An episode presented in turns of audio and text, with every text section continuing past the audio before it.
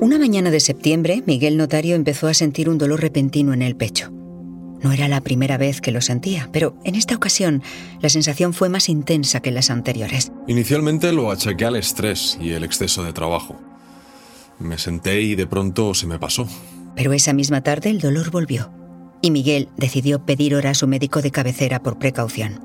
Tras la consulta fue remitido a un cardiólogo y después de unas semanas de pruebas recibió una noticia que preferiría no haber recibido nunca. En esa cita me informaron de que me habían detectado una aterosclerosis en mi arteria coronaria derecha. La aterosclerosis ocurre cuando se acumula grasa en las paredes de las arterias. Con el tiempo, esos depósitos de grasa acaban estrechando el interior de la arteria, dificultando el flujo de la sangre. En el caso concreto de Miguel, la grasa se ha acumulado en la arteria que lleva sangre oxigenada al corazón. Soy fumador y me dijeron que es uno de los factores que más contribuyen a esta enfermedad. Y si no actúa a tiempo, corre el riesgo de sufrir un infarto. La recomendación de los médicos es clara. En los próximos tres años debería someterse a una cirugía para realizar un bypass. Hombre, yo esperaba que el problema se pudiese solucionar sin someterme a una cirugía, pero los médicos me aseguraron que esta era la única vía. Cada vez es más habitual que los pacientes demanden alternativas no invasivas. Y en los últimos 40 años, la medicina ha dado grandes pasos para tratar problemas de corazón sin cirugía. Pero sigue habiendo muchas situaciones en las que la mejor solución pasa por someterse a una operación. Y para entenderlo mejor, vamos a ver cómo funciona el sistema diagnóstico con un pequeño viaje en el tiempo.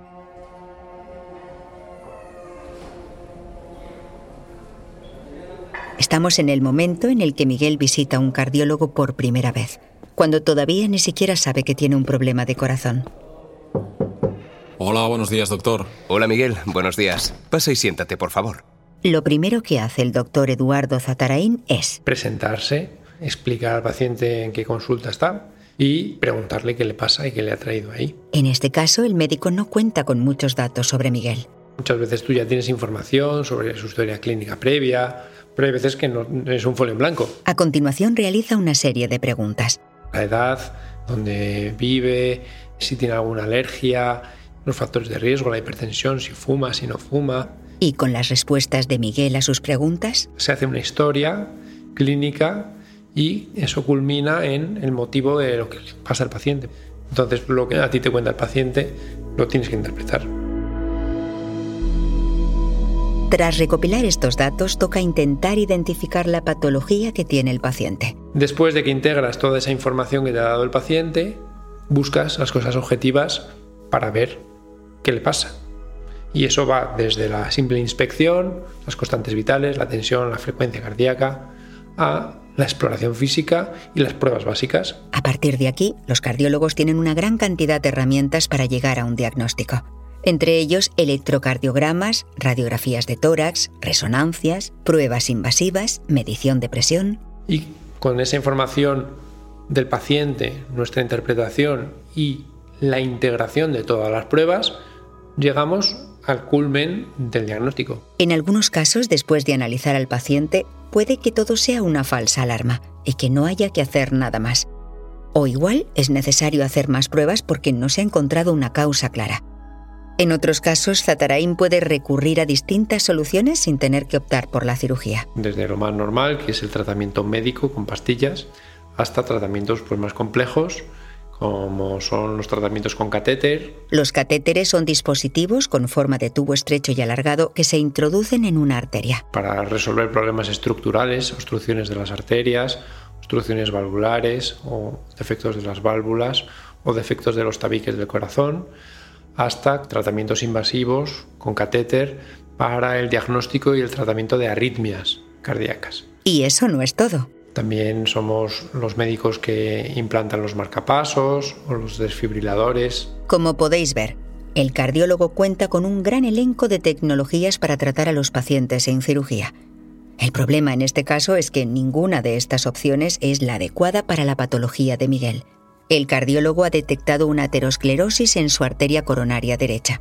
Y aunque se puede recurrir a métodos no invasivos, la obstrucción es tan grande que tiene dudas que esto sea suficiente. Llegado a este punto, el cardiólogo sabe que las herramientas de las que dispone no son suficientes. Necesita cirugía y es aquí donde entran en juego los cirujanos. Normalmente, en el momento en el que un cardiólogo eh, diagnostica algo y considera que necesita una intervención quirúrgica, se suele presentar en una sesión médico-quirúrgica. Y entonces ahí se decide cuál es la mejor opción entre todos. Escuchamos a Gregorio Cuerpo, cirujano cardíaco del Hospital Gregorio Marañón. En estas sesiones se reúnen médicos de distintas disciplinas para analizar casos como el de Miguel. Y entonces nosotros como cirujanos decidimos finalmente si creemos que eh, es operable, damos nuestro punto de vista sobre el beneficio que le puede aportar la cirugía y complementamos el estudio del paciente con aquellas pruebas que consideremos necesarias. Tras la reunión entre Eduardo Zataraín y Gregorio Cuerpo, deciden que la mejor solución pasa por realizar un bypass a la arteria coronaria derecha de Miguel. Como podéis comprobar en este capítulo, para que tu médico te recomiende someterte a una operación, hay muchos pasos previos. Creo en el proceso firmemente. Creo que desde que un enfermo entra en la línea de su proceso, tiene que hacer un diagnóstico y después, sobre ese diagnóstico, buscar las vías que más correspondan en tiempo y forma al paciente. Escuchamos al doctor Ángel González Pinto, jefe de servicio de cirugía cardíaca en el Hospital Gregorio Marañón. Ha existido históricamente una evolución hacia la mínima agresión y entonces hay un grupo de pacientes que ahora parece que se pueden tratar y de hecho se tratan de forma percutánea. Los tratamientos percutáneos son técnicas realizadas con anestesia local que tratan problemas de salud sin necesidad de abrir en canal. Pero hay nada desdeñable un número de pacientes que todavía necesitan cirugías convencionales. Los cirujanos dividen su trabajo en dos grandes áreas. O bien cirugía coronaria o bien cirugía valvular. Es decir, si yo voy a operar a un paciente de coronarias, yo pongo el ejemplo de las tuberías de una casa. Si voy a operar a un paciente de válvulas, pongo el ejemplo de las puertas de una casa. En el caso de los problemas coronarios que requieren cirugía. Las tuberías se llenan de calcio igual que las arterias coronarias, por la razón que sea. Entonces, cuando hay calcio en una tubería, no fluye el agua bien y cuando hay calcio en una coronaria, no fluye la sangre bien. Si la sangre no fluye bien, no llega al músculo, no le llega nutriente, el músculo se queja en forma de angina o bien se muere en forma de infarto. Entonces hay que restablecer el flujo. Y en el caso de los problemas valvulares. Es una puerta que o bien no abre, en cuyo caso es una obstrucción, o bien no se queda cerrada, no cierra, en cuyo caso es una insuficiencia. Entonces, como todas las puertas, hay un marco al cual se ancla la puerta y las técnicas consisten o bien en arreglar el marco, o bien en arreglar la puerta, o bien en cambiar la puerta. Es decir, o bien una reparación valvular, o bien una sustitución valvular. Vamos a terminar este capítulo con un resumen de lo escuchado hasta ahora. Cuando un cardiólogo recibe un paciente nuevo, lo primero que intenta hacer es averiguar qué le ocurre. Con esa información, el médico cuenta con muchas herramientas para llegar a un diagnóstico y una vez que sabe cuál es el problema que tiene el paciente, tiene a su disposición un elenco variado de terapias. Pero cuando ninguna de estas es suficiente para solucionar el problema, entra en juego la cirugía. La decisión se consensúa entre el cardiólogo y el cirujano, y es así como Miguel recibe por fin su diagnóstico. Nuestra recomendación es realizarte un bypass, ¿de acuerdo? ¿Y es urgente operarme? Pues idealmente en los próximos dos o tres años. Ahora Miguel tiene que decidir si se someterá a una operación o no. En el próximo capítulo sabremos la respuesta.